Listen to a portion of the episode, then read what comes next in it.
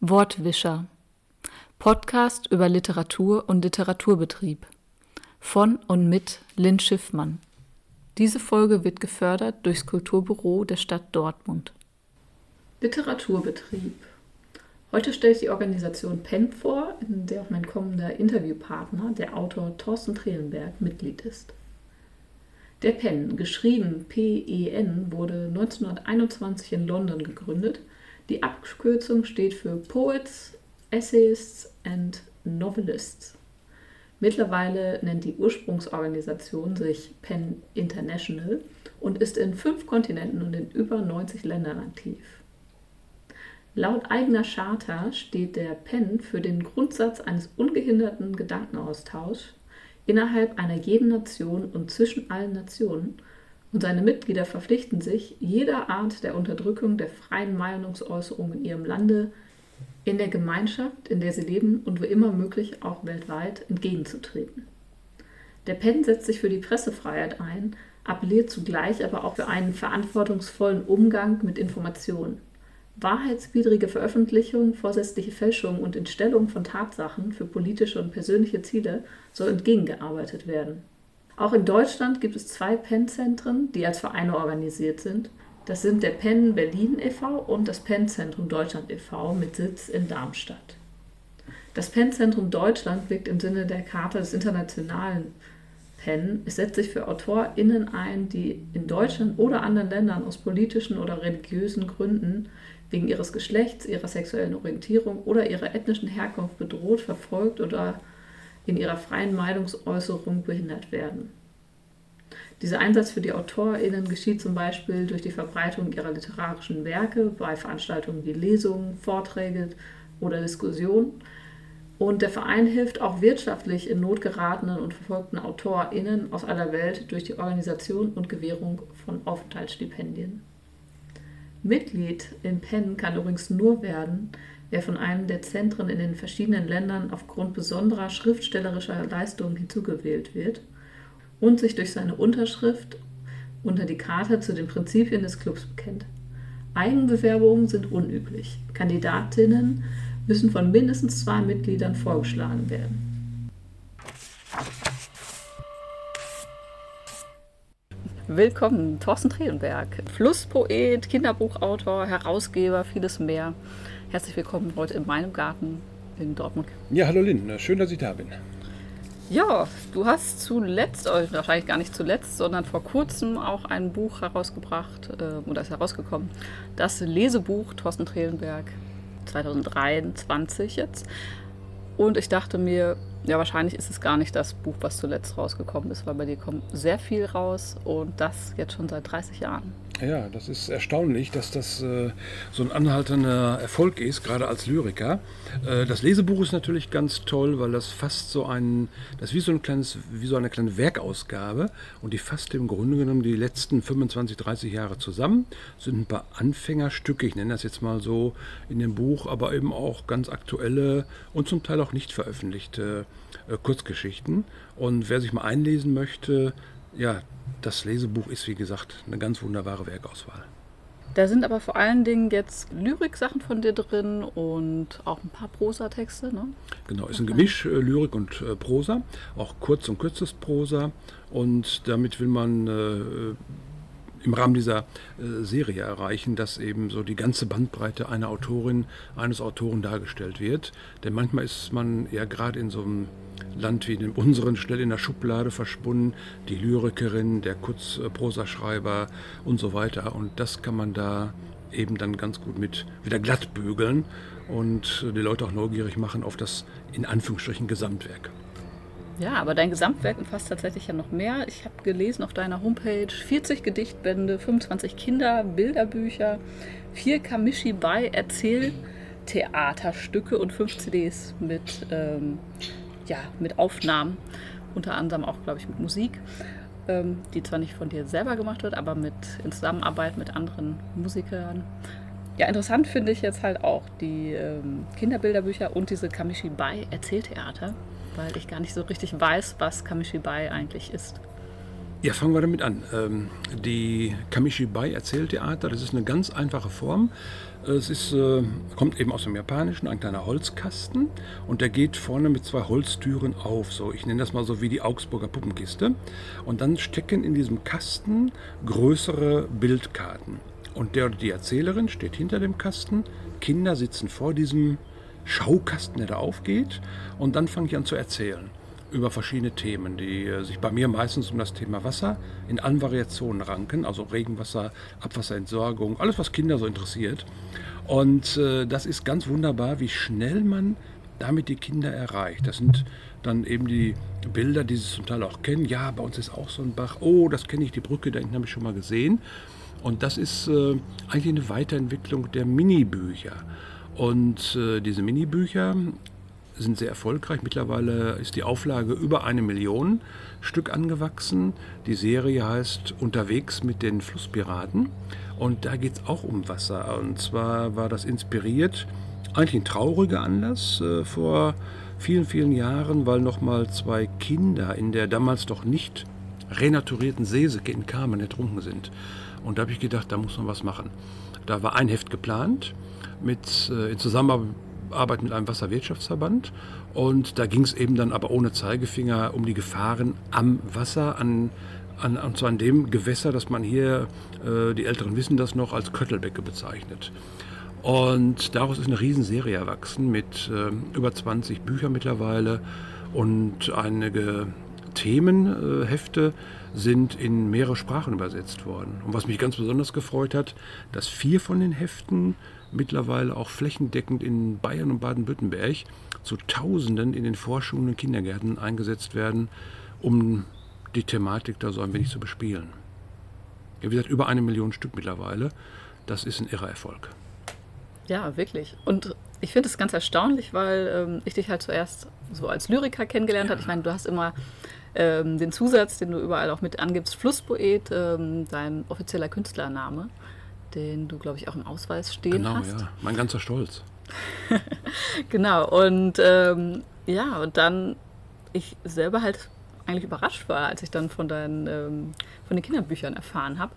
Aber tatsächlich muss man ja sagen, dass ähm, die Lyrik ist ja in Deutschland nicht ganz so äh, weit verbreitet oder weit verbreitet ja, aber nicht ganz so beliebt, könnte man meinen dass die Kinderbücher tatsächlich jetzt dein, da, ja dein großer Erfolg so gesehen auch sind. Auflagenmäßig ja, auch natürlich verbreitungsmäßig. Dass das mal so würde, hätte ich auch nicht gedacht. Und äh, manchmal sage ich auch, diese Kinderbucherfolge, das ist so der Kollateralschaden in meinem Lyrikerleben. Äh, Gedichte laufen natürlich nicht ganz so gut, wobei ich mich da nicht beschweren kann. Mit über 40 Gedichtbänden in, in grob 25 Jahren das ist auch mal eine Leistung und die laufen auch, auch gut. Äh, natürlich nicht zu einer Million, das wäre zu schön, um wahr zu sein. Da müsste mich vielleicht der Chinese mal kopieren und das mit 20 Millionen irgendwo in seinem Land verteilen, aber ich glaube, das macht er nicht. Ich glaube, da gibt's, hast du auch nicht so viel davon, außer ein bisschen mehr Berühmtheit. Genau, wahrscheinlich wäre es schon mit den Honoraren schwierig. Aber es ist doch erstaunlich, also Lyrik wird ja mal totgeredet. Ich erlebe das auf meinen Lesungen ganz anders. Äh, jede Lesung ist individuell verschieden. Also ich, äh, ich habe kein Konzept. Ich gehe äh, auf die Bühne und dann gucke ich mir die Leute an und dann kriegen die das, was sie brauchen. Und das ist immer so, dass die, die Besucherin äh, am Ende der Veranstaltung in der Regel, also mit ganz wenigen Ausnahmen, beseelt nach Hause gehen, weil Lyrik nämlich nicht nur die Königsdisziplin der Literatur ist, sondern was richtig, richtig Schönes ist. Und man muss das man darf das nicht so verteufeln. Ne? Also viele, viele Locations haben ja Angst, Lyriker einzuladen, weil sie sagen, ah nee, dann sitzen da nur drei, vier Leute. Äh, das kommt auch vor, das weiß jeder, der draußen unterwegs ist im äh, Literaturland. Aber es gibt eben auch diese kleinen, schönen Lesungen, die so intim sind, dass man auch äh, auf Tuchfühlung mit dem Publikum ist. Und das, das ist der Mehrwert, den Poesie bieten kann wollte ich nämlich auch noch fragen, was war so denn deine skurrilste Lesung? Na, da gibt es ja eine ganze Menge mittlerweile.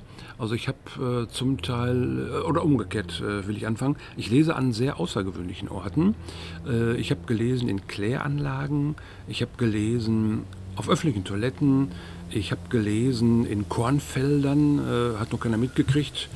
Äh, aber es hat Spaß gemacht. Äh, da wirkten die Texte mal so ganz anders. Also ich suche immer Orte, die vollkommen, vollkommen, manchmal auch nebulös sind. Ich habe Nachtlesung gemacht an der Emscher, also einfach irgendwo unter einer Brücke gestanden und habe dann da gelesen. Und da, wie gesagt, so, wenn man das Revue passieren lässt, da kommen schon einige Orte zusammen. Äh, natürlich klar, sowas wie, wie die Toilettenlesung. Ich habe das statt Poetry-Tournee, habe ich das Chloetry genannt. Das war irgendwie auch im Fernsehen dann und das fanden die alle ganz toll. Äh, das bleibt hängen. Oder aber eben auch äh, bekannt ist die Lesung, die ich gemacht habe, indem mir jemand einen sogenannten Hubsteiger gesponsert hat. Das ist also ein Auto, wo hinten so, ein, so eine Bühne drauf ist und dann kann man sechs, sieben, acht Stockwerke hochfahren.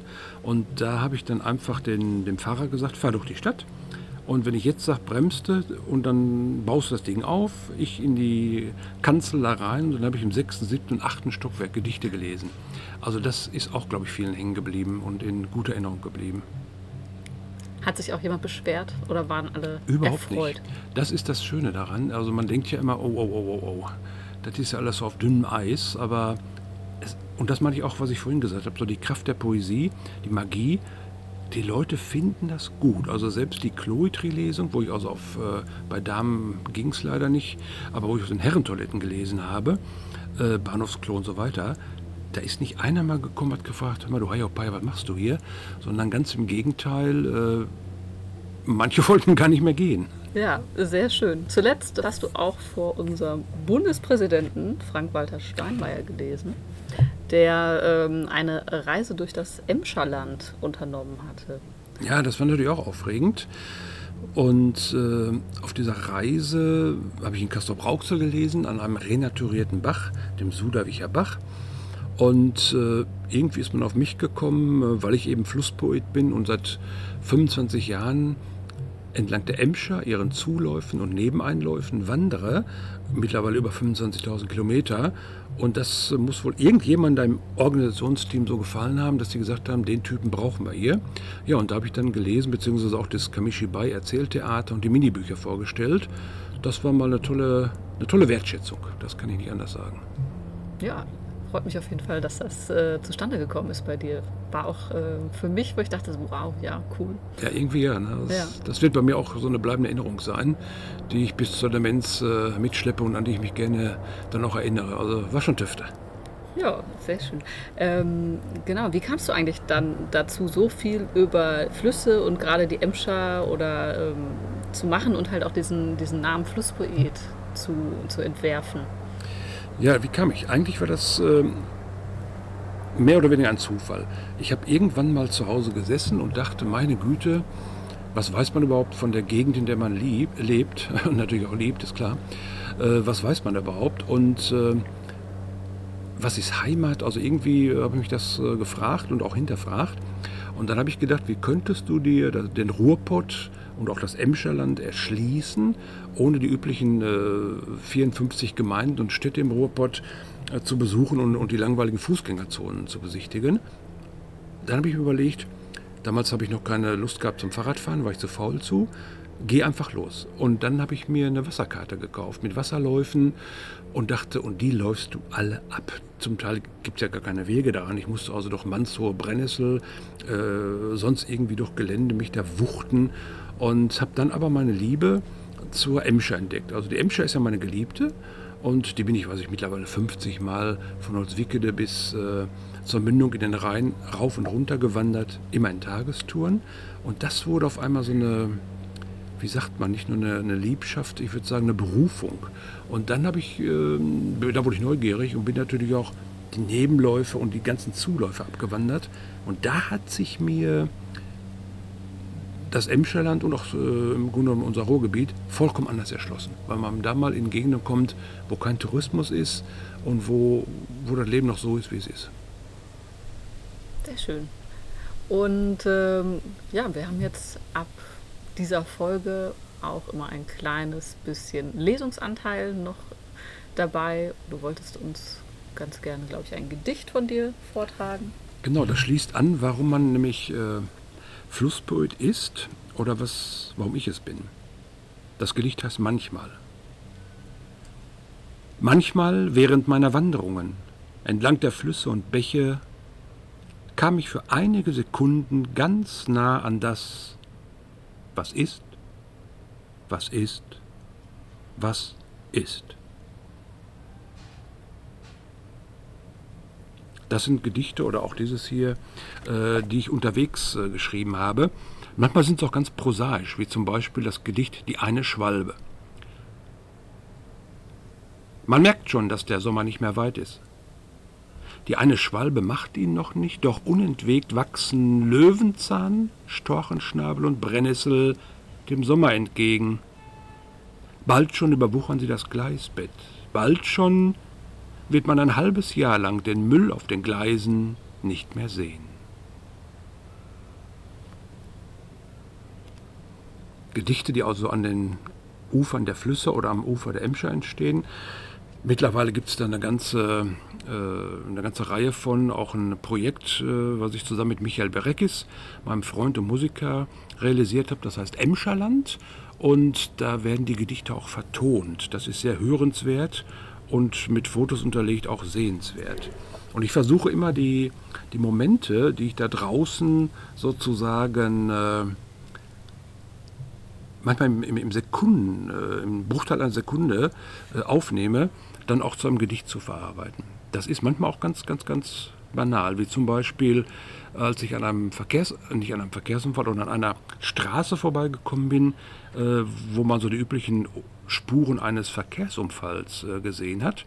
Das äh, war im November und dann lagen da aber noch so ein paar Handschuhe, Abstreumittel und so weiter. Und da habe ich das Gedicht geschrieben, Hieroglyphen. Kalt spiegelt Novemberhimmel die Landschaft. Blutverschmiertes Latex, ein paar Tupfer, Reste von Abstreumittel am Wegesrand. Erinnerungen an einen unvollendeten Tag. Himmel, die Landschaft, November kalt, später ein Kreuz. Diese Eindrücke, wie gesagt, manchmal in Sekunden und schon ist ein Gedicht da. Und äh, eigentlich ist es so, ich, äh, die Gedichte kommen zu mir. Also ich suche jetzt nicht Gedichte und gehe nicht los und, und sage, ah, du musst jetzt den Fußball oder den blauen Zaun oder die, die Sonnenhutpflanzen da bedichten, sondern ich, ich strolche so durch die Gegend und dann kommen die Gedichte, sagen, guck mal, da ist er und dann bringe ich sie aufs Papier. Da ist zum Beispiel, um das zu beschreiben, das Gedicht entstanden, ziellos. Ziellos durchstreift des Dichters Feder den papierenen Tag. Wort gleicht aus die drückende Last. Und man merkt schon, ich schreibe eigentlich äh, sehr gerne, sehr gerne auch sehr kurz und äh, versuche das immer kürzer zu machen, weil ich einfach so eine Essenz rauskristallisieren will und rausdestillieren will. Und äh, das macht mir Spaß. Ich arbeite auch vers- und formfrei weil ich da diese Freiheiten einfach liebe und tatsächlich, äh, ja, tatsächlich wirklich äh, ein freier Dichter sein will. Das Gedicht Treibholzblicke. Drohende Wolken, dunkel, schreibt der Fluss seinen Lauf in die Landschaft. Schweigende Blicke treiben, leblosem Holz gleich, auf brackigem Abendwasser in die Nacht. Ja, Dankeschön. Ja, und ich habe tatsächlich noch einige Fragen auf meinem Zettel. Jetzt müssen wir mal gucken, weil wir nicht mehr ganz so viel Zeit haben. Ach, was alles noch so spannend ist. Du bist auch ganz aktiv gewesen in den letzten Jahren, verschiedene Mitglied in verschiedenen Organisationen, Vereinen, unter anderem beim Verband der deutschen Schriftsteller und SchriftstellerInnen, VS ähm, in Verdi, VS NRW vor allen Dingen, wo du auch im Vorstand genau. warst. Ähm, Mitbegründer des Literaturraum Dortmund-Ruhr, einem AutorInnen-Netzwerk, ähm, über das wir gleich im Anschluss nochmal etwas länger reden werden. Und ähm, jetzt, glaube ich, seit ein, zwei Jahren auch Mitglied im PEN, ähm, wo du dich engagierst. Ja, was, was möchtest du für, für die Literatur, für die AutorInnen so erreichen? Ja, für mich war es immer wichtig, deswegen habe ich mich in den genannten und auch vielen anderen äh, Gesellschaften und Vereinen dann äh, äh, aktiv eingebracht. Äh, ich möchte immer gerne andere Autoren, Autorinnen fördern und irgendwie nach vorne bringen. Das ist manchmal relativ einfach, indem man zum Beispiel Gemeinschaftslesungen organisiert oder auch sich im gewerkschaftlichen Rahmen äh, untereinander wieder ein bisschen mehr solidarisiert und auch da Lesungen oder eben Buchprojekte auf den Weg bringt. Und das ist so mein Ansatz, äh, den verfolge ich heute auch noch. Wenn ich irgendwo jemanden fördern kann, dann mache ich das. Also ganz unabhängig davon, äh, manche sagen ja, ach, das ist ja voll blöd, du förderst die alle, mach was für dich. Andere sagen, das kann man auch therapieren lassen, aber mir macht das Spaß, wenn ich Leute irgendwie, irgendwie anschubsen kann und vielleicht mal in ein paar Jahren sehe, ach Mensch, guck mal da, was ist aus der oder was ist aus derjenigen geworden. Das, das, ich finde das gut. Ja, und ich glaube, du machst das auch ganz erfolgreich. Also ich kann das an mir selber bestätigen. und äh, ja, nicht nur ich, sondern auch andere Kolleginnen haben schon sehr von deiner Hilfe profitiert. Und ähm, ja, danke dir dafür. Ja, ich mache das weiter, bis es nicht mehr geht. ja, ähm, genau. Wo findet man dich? Man findet dich noch im Netz ne, unter www.torsten-trehlenberg.de. Ich habe gesehen, du hast deine Homepage wirklich jetzt sehr, sehr entschlackt. Ja, kann man sagen. ähm, ja, kurze Infos, äh, paar Termine, was so ansteht. Ähm, wo kann man dich jetzt als nächstes hören? Was ist deine nächste Lesung? Im November bin ich, am 16. November, da bin ich in der Stadt- und Landesbibliothek in Dortmund zu Gast mit musikalischer Begleitung von Michael Barekis. Das wird gut. Also wenn ich nicht selbst auftreten würde, würde ich mir sofort äh, eine Karte kaufen. Und äh, ich hoffe, dass wir da einigermaßen Besucheransturm erleben werden. Eben auch, äh, man ist leider immer noch so nach dieser nach, nach, nach Corona-Zeit, wo immer noch Lesungen erst anlaufen.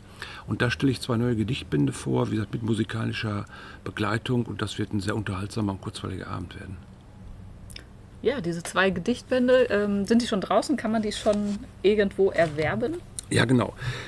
Beides. Also, die sind äh, jetzt in der Veröffentlichungs- und Bewerbungsphase. Ein Gedichtband heißt Im Rätselhaft, der andere Im Bedingungslos. Und eigentlich ist es so, dass sie sich beide, die habe ich zeitgleich rausgebracht, die bedingen sich gegenseitig. Fangen wir mit Im Bedingungslos an.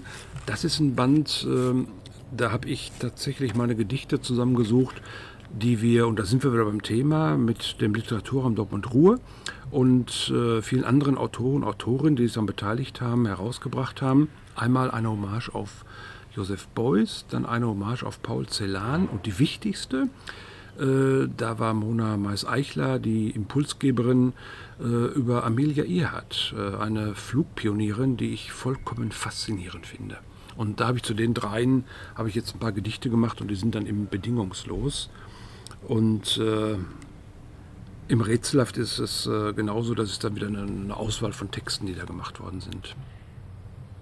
Sehr schön. Und ähm, genau, verlegt im. Genau, äh, verlegt hier in einem heimischen Verlag, im Verlag Dortmunder Buch. Und äh, da kann man die dann auch äh, bestellen, direkt beim Verlag, weil das Problem ist ja heutzutage, das kennen viele, nicht nur Lyrikerinnen äh, und Lyriker, sondern auch äh, die ganzen äh, Prosaisten und Prosaistinnen, die, die Zwischenhändler, also zwischen Verlag und dem, und dem Endhandel, die haben ganz viele Mini- und kleine Verlage aus ihrem Programm rausgestrichen. Und dann geht man beispielsweise hin in eine namhafte Buchhandlung und sagt, ich hätte gern von Thorsten Trehlenberg das Buch im Bedingungslos. Und dann tippen die das ein und sagen, dass das gibt's nicht oder ist, wir können das nicht bestellen. Und deswegen ist der Weg zurück, man bestellt lieber beim Verleger, als dass man sonst wo irgendwo so eine Aussage kriegt, ist nicht lieferbar. Lieferbar sind sie alle. Ja, nur mit, manchmal muss man sich ein bisschen mehr Mühe geben. Ja, das stimmt, das stimmt. Das will sich ja, man muss sich das erarbeiten. Dann macht es nachher auch viel mehr Spaß zu lesen. Ja, das stimmt. Ja, danke dir. Jetzt wollen wir über den Literaturraum Dortmund Ruhr reden. Wie gesagt, sind wir ja hier in meinem Garten und äh, es ist noch später Sommer, früher Herbst. Ähm, der Rasen wird immer noch gemäht. Also, falls man sich wundert, was im Hintergrund zu hören ist, im Zweifelsfalle der Rasenmäher.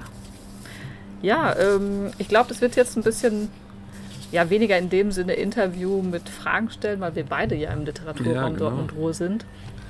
Ähm, ich sag mal so ein bisschen äh, Gründergeneration trifft nächste Generation, würde ich sagen. Ähm, genau, du hast ja den Literaturraum Dortmund Ruhr mit Thomas Karte zusammen ins Leben gerufen.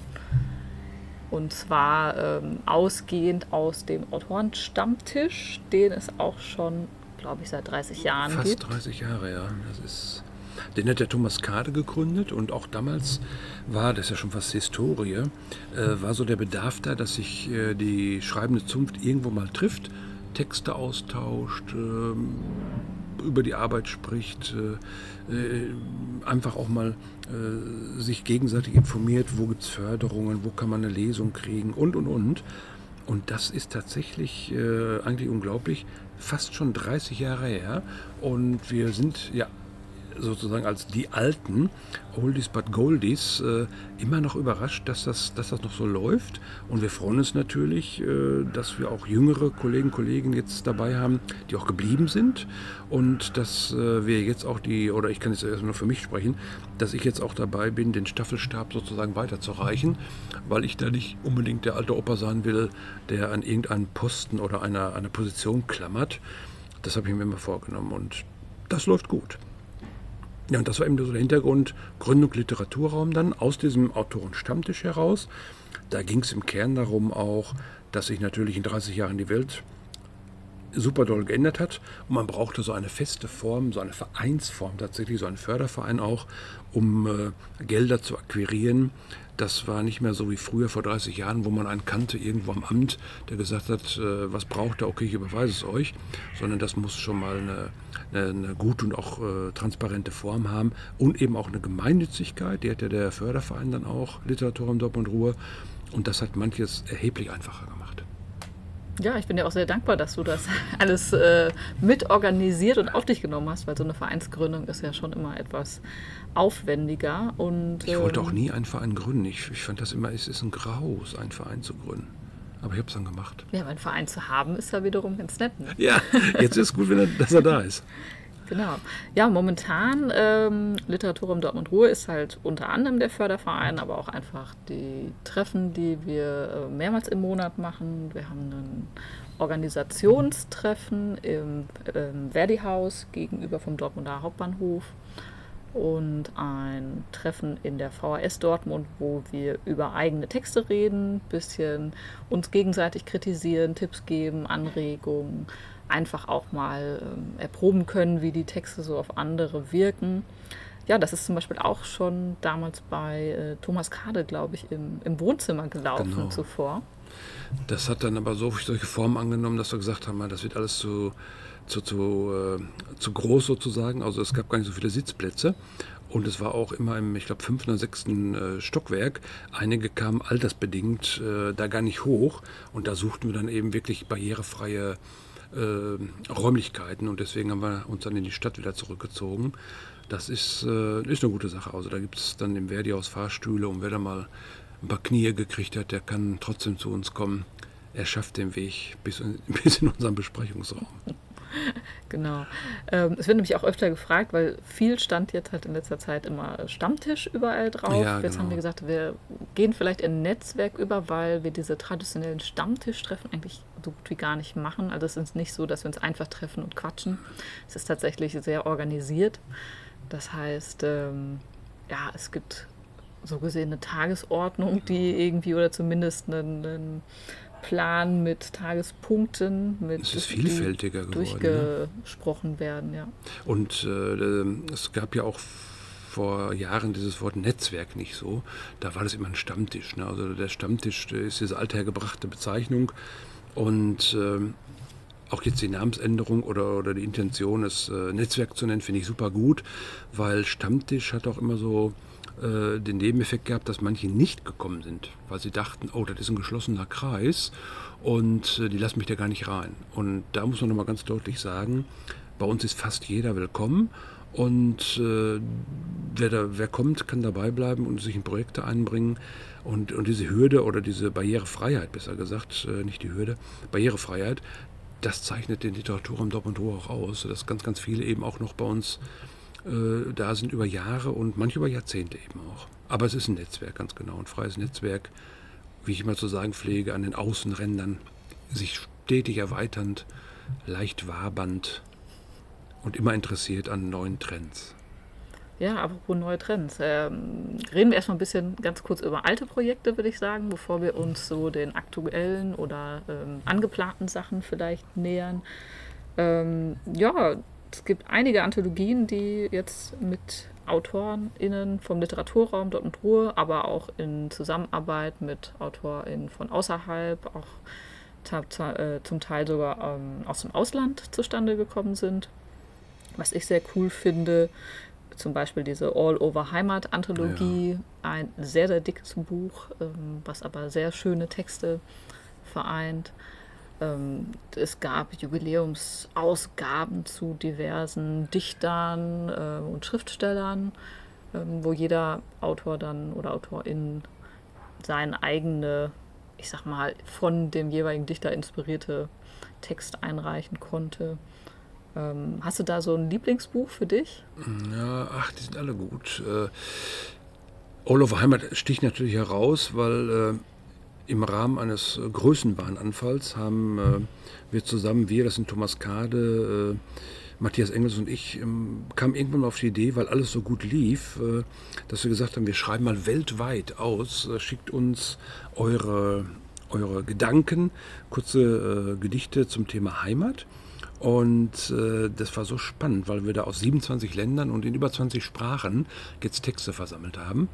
Äh, das ist immer noch so herausstechend, aber ich, würd, ich könnte das gar nicht werten. Es ist das Beste, äh, die sind alle auf Platz 1 anzusiedeln. Und eben, äh, du hast das schon angedeutet gerade, von den Thematiken her, immer super abwechslungsreich, damit wir nicht im eigenen Saft braten. Also wir wollten jetzt nie nur immer unsere eigene Anthologie rausbringen. Äh, das machst du zwei, drei Jahre lang, dann ist das langweilig. Und äh, haben uns immer überlegt, das muss so vielfältig aufgestellt sein. Das erste Buch war ein, war ein, war ein irres Ding, äh, also so ein Ketten, äh, Hörspiel, äh, Lyrik, Kurzkrimi-Buch, wo also jeder in seinem Genre bleiben konnte. Vollkommen abwechslungsreich, vollkommen, vollkommen lustig auch. Und dann haben wir mal gefragt bei Schön hier, wo schreibt ihr eigentlich, ihr lieben Leute? Und da kamen auch ganz berührende Geschichten. Der eine schreibt im Bett, der andere im Wohnwagen, der nächste, wie ich, auf den Wanderungen oder so. Und wir wollten immer alle mitnehmen, auch alle, die zum Literaturraum kommen, thematisch mitnehmen. Damit man eben nicht so ein Übergewicht hat und, und nur die Lyriker oder nur die Prosaisten oder nur die Dramatiker, keine Ahnung was, dass die da sich nur ausbreiten. Und das, das macht eben die Vielfältigkeit auch aus äh, der, der, Themen, der Themen, die wir da aufgegriffen haben. Ja, ähm, cool fand ich halt auch diese ja, Kooperation mit ähm, AutorInnen zum Beispiel aus Russland, ja. die jetzt leider natürlich aufgrund des Krieges irgendwie eingeschlafen ist und vorher ja auch schon, ähm, was heißt eingeschlafen, so gesehen gecut, gecuttet wurde, ja. vorher vielleicht eher eingeschlafen über Corona so gesehen, aber auf jeden Fall wird es jetzt nicht einfacher, das irgendwie aufrechtzuerhalten. Dementsprechend finde ich es jetzt ganz schön, dass ähm, die Leads Connection sich so ein bisschen erneut ähm, ja, auftut. Bin mal gespannt. Äh, wir machen halt viel mit Peter Stafford, der Chapel FM leitet, ähm, oder das heißt leitet, aber mitarbeitet. Ja, sich da sehr und, einbringt, genau. Genau, und da gibt es jetzt demnächst auch ein Format Missing, wo wir eingeladen sind mitzumachen. Ich bin sehr gespannt, ob sich einige von uns oder wie viele von uns da dabei sein werden. Genau, da muss man natürlich so ein bisschen sein Englisch wieder hervorkramen. Aber das ist auch das Schöne, dass über diese in Anführungsstrichen normalen Buchprojekte eben auch internationale Projekte entstanden sind, wo wir bestimmt nicht mit gerechnet haben, als wir sozusagen mit dem Büchermachen und mit den Projekten gestartet sind. Äh, und das zeigt ja auch, äh, das macht mir so einen Spaß. Wir sprachen hier vorhin über Förderung. Also man kann Kollegen, Kolleginnen auch fördern über Projekte und die auch mal mit ganz anderen Themenbereichen bescheren, sodass sie sich trauen, da mitzumachen. Ne? Und das, das finde ich so töfte. Das macht mir so Spaß. Ich könnte schon wieder losrennen und das nächste Projekt starten. Ich finde auch, da muss man sich eigentlich immer mehr ein bisschen zurückhalten, ja. nicht zu viel zu machen, weil es echt, ähm, weil es äh, zu viel Zeit natürlich in Anspruch nimmt und noch anderes läuft. So privat oder persönlich, naja. Genau. Und ähm, was jetzt auch ein sehr, sehr cooles Projekt war, wo ich ja auch schon mit dabei war, war der Weltliteraturraum Dortmund-Ruhr. Ja, das war nach unserer Größenwahnattacke, die die zweite Größen-Größenwahnattacke, weil wir gesagt haben, wir erobern jetzt als Literaturraum Dortmund-Ruhr den Weltenraum.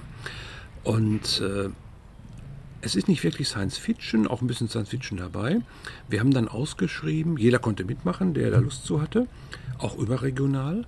Und äh, wir haben einmal Ausschreibung vorgegeben, wenn man auf die Seite Weltliteraturraum Dortmund-Ruhr, ein sehr langes Wort, deswegen wiederhole ich es nochmal, ohne Punkt und Komma, Weltliteraturraum Dortmund-Ruhr geht, da kann man sehen, dass die Ausschreibung nachzulesen und es haben sich genreübergreifend Musiker, Theaterstücke wurden geschrieben, Fotos wurden eingesandt, Videos, natürlich viel Literatur. Und das ist ein wahnsinniges Projekt geworden, äh, was zeitlich begrenzt war, aber eben noch im Internet zur Verfügung steht.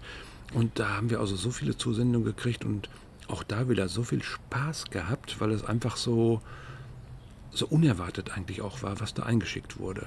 Und das war dann eben nochmal so, so was ganz anderes, weil da gibt es kein Buch, da gibt es nur die Projektseite zu. Und äh, ich, ich bin da immer regelmäßig noch drauf, weil ich denke, das sind so töfte Beiträge, wie, wie kann man das sichern? Äh, wie kann man das vielleicht doch nochmal in ein Buch drücken oder auch nicht? Aber es gibt Kompositionen und, und Videos, ja, die kriegt man eben nicht ins Buch rein. Schade. Ja, finde ich auch. Tatsächlich haben wir ja auch letztens erst ähm, das Ganze mal einmal, also in Ausschnitten natürlich nur auf einer Lesung vorgestellt beim Trash Up Festival. Sehr gut, ja. Das ähm, sehr gut. Was mir auch Spaß gemacht hat, muss ich sagen, das Ganze mit zu organisieren. Ähm, ja, ob man das nochmal wiederholen kann, müssen wir gucken, weil Jetzt kommen natürlich schon wieder die nächsten Sachen, die wir machen, ähm, woran wir arbeiten, die wir dann natürlich auch vorstellen wollen. Ähm, da gibt es einfach viel. Jetzt zuletzt fand ich auch sehr, sehr schön. Wir sind ja auch bei Instagram, Facebook und sogar auf TikTok zu finden, dass wir von äh, Mona Mais organisiert halt dieses Amelia Earhart-Projekt hatten, wo wir Texte zu der Pilotin Amelia Earhart und von ihr inspiriert, in ihrem Leben inspiriert, halt Texte geschrieben haben und die eingesprochen haben die man sich dann auf Instagram, auf der Literaturraum Dortmund Ruhe Instagram-Seite anhören konnte. Und ähm, solche Projekte wollen wir jetzt ein bisschen öfter machen. Also wir haben jetzt auch noch ein Kettentextprojekt, ähm, das auch Science Fiction ist. Das heißt, die fliehen aus Gotthaus Hand, ähm, inspiriert immer von drei kleinen Figürchen, die wir fotografieren, die sehr leicht bekleidet sind, ähm, die dann allerdings als ähm, ja, AstronautInnen unterwegs sind und quasi so das Ruhrgebiet nochmal ganz neu entdecken. Also wir sind dann quasi die Aliens hier auf der Erde. Ja, genau. Und ähm, das Ganze wollen wir jetzt ähm, auch nochmal vertonen. Soll dann im Dezember auf Instagram zu hören sein. Jeden Tag eine neue Folge. Es wird also sehr leicht, würde ich sagen, zu hören sein. Immer nur so, wenn überhaupt eine Minute wahrscheinlich oder zwei pro Text, weil es halt sehr kurze Texte sind. Und auch die, äh, die Formate, die auf Instagram und Co. laufen, die sind ja auch so spannend. Ich erinnere mich noch, wie köstlich ich mich amüsiert habe bei unserem Mordsvens-Kalender. Und äh, diese kurzen Mordgeschichten, also sind alle spektakulär, kann man auch dort noch nachlesen. Und das zeigt ja auch, auch da konnten wir Leute, die vielleicht jetzt nicht so beim Buch mitmachen oder beim, beim Weltliteraturraum Dortmund Ruhr so keinen Bock hatten, äh, da konnten wir auch wieder ein paar Kollegen, Kolleginnen motivieren und die haben dann da mitgemacht. Ne? Und das sind doch wirklich, also ich beömmel mich da heute noch, wenn ich da manchmal darauf klicke, wie, wie toll diese Kürzestgeschichten sind. Also das, das macht Spaß. Und das, das finde ich eben auch gut, dass wir da als, als Gemeinschaft auch wieder solche Impulse geben und äh, die Kollegen das auch gut aufnehmen. Ja, ich freue mich jetzt auch gerade. Wir arbeiten jetzt auch ganz aktiv gerade am nächsten Projekt, ähm, einem Podcast, ja. der zum 100. Todestag von ähm, Kafka erscheinen soll. Unser ähm, Podcast heißt Frau Kafka quert bei Dortmund die Ruhe. Ähm, das heißt, wir wollen uns natürlich von Kafka inspirieren lassen, aber auch einfach ein bisschen Kafka ins, in unser modernes Leben holen und ähm, ja, einfach aus sehr, sehr vielen Facetten irgendwie auf Kafka und seine Werke schauen und, und was Neues daraus machen. Ja, da sind wir gerade halt noch in der Planung, wie es genau laufen soll. Ähm, es kommt demnächst eine Ausschreibung dazu raus. genau. Aber das wird. Also mein Aber einfaches Rezept ist immer Anfang. Mach einfach, leg los. Ja, da sind wir manchmal vielleicht an. mein Konzept ist nämlich in dieser Vereinsarbeit schöne Regeln vorgeben genau. und nicht weich werden, wenn jemand, ähm, wenn jemand sagt, ah, aber ich habe die Deadline verpasst und aber wir hatten doch schon eine Deadline und Genau. dann, dann machen wir eine zweite. Und ich denke mir so, nee, also jetzt lass uns mal dranbleiben. Ähm, Ja, manchmal Genau. ist ein Rahmen ganz gut, ne, dass man wirklich auch äh, vorgibt, was man erwartet und bis wann man es erwartet, sonst dadurch erspart man sich oft viele, viele, viele Diskussionen. Das stimmt. Aber ich muss sagen, ich finde generell, dass wir ähm, beim Literaturraum, klar haben wir auch Diskussionen, aber ich finde, das läuft eigentlich äh, für so einen Verein relativ friedlich ab und äh, auch nicht zu friedlich, dann wäre es ja langweilig, muss man sagen. Ja, Das aber würde doch auch harmonisch, ne? sehr harmonisch insgesamt. Ja. ja, und jeder kann halt auch einfach seine Ideen einbringen. Also jeder darf was sagen, jeder darf was vorschlagen. Ähm, gerne darf er das dann auch selber umsetzen. Ähm, Das finde ich auch äh, Punkt. ganz wichtig, dass du das sagst, weil äh, wir geben nicht immer von oben was vor. Also viele Projekte wachsen eben äh, aus der, aus der Mitmacherinnenschar, sodass man sagen kann, also wenn da gute Ideen sind, äh, greifen wir die als, als Arbeitsgruppe auf und die, die wechseln ständig die Arbeitsgruppen. Und das ist für mich auch immer wichtig, äh, dass das über die Jahre gelaufen ist, dass da nicht immer nur ein, zwei, drei Leute sind, die irgendein Thema auf den Tisch kloppen und, äh, und das wird dann irgendwie mehr oder weniger lieblos abgehandelt. Dadurch leben die Projekte ja auch, dass, dass alle damit mit Herzblut dabei sind. Genau, und dass es halt nicht immer die gleichen Personen sind, die Ja, genau. dahinter stehen. Das ist ja auch, das macht es ja auch tatsächlich dann ein bisschen langweilig auf Dauer, zumindest für, denke ich mir, für die, die es dann nachher sich anhören oder ansehen möchten. Wenn wir so arbeiten würden, wären wir nichts anderes als äh, eine ganz normale, äh, weiß nicht, Schreibgruppe oder ein ganz normaler geschlossener Autorenstammtisch. Da würde dann nicht so viel laufen, da bin ich mir ganz sicher. Also das Offene, das ist das, was uns stark gemacht hat. Und das Ganze kann man auch nochmal nachlesen oder gucken auf äh, www.literaturraumdortmundruhe.de äh, und eben auf unseren Instagram und anderen digitalen Konten. Wir haben auch einen Online-Kalender, ne? auch super gut, dass man sieht, was wir und was einzelne Kollegen, Kolleginnen, die sich da einstellen, äh, so an Lesungen noch machen. Das ist auch ganz wichtig. Das versuchen wir auch weiter auszubauen, dass das noch umfangreicher wird, damit wir auch besser als Einzelne auch wahrgenommen werden. Genau, den Online-Kalender kann man auch über Instagram oder über die Website ähm, halt öffnen. Da ist dann der jeweilige Link hinterlegt. Ja, ich glaube, soweit haben wir viel gesagt jetzt zum Literaturraum Dortmund Ruhe. Könnte man natürlich noch mehr darüber sagen, aber ich glaube, Ist so. das ist jetzt schon mal ein guter Anfang. Ja, und ich freue mich, dass ich da sein durfte und äh, habe jetzt hier auch gelernt in diesem schönen Vorstadtgarten, dass ich schon mal drei Nachbarn anhand ihrer Rasenmäher erkennen kann. Bin mal gespannt, was Linnaeus mal zu bieten hat. Ja, da hast du recht, mit den Rasenmähern ist tatsächlich hier so ein Ding. Ich fand's gut. Ja, vielen Dank, Thorsten, dass du da warst. Danke dir auch. Tschüss.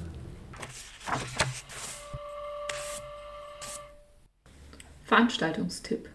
Wer jetzt Lust bekommen hat, mal ein Kamishibai-Theater live zu sehen und oder dazu noch ein paar kleine Kinder zu unterhalten hat, der kann zum Beispiel am 21. Dezember um 16.30 Uhr in die Zweigbücherei Linden in Bochum gehen. Dort wird die Geschichte vom kleinen Weihnachtsmann, der lange warten muss, bis er endlich wieder die großen Geschenke bringen darf, erzählt.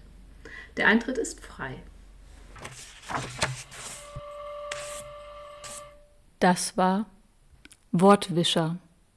Podcast über Literatur und Literaturbetrieb. Von und mit Lynn Schiffmann. Weitere Informationen zum Podcast auf www.lindschiffmann.de und auf Instagram zu finden at wortwischer-podcast.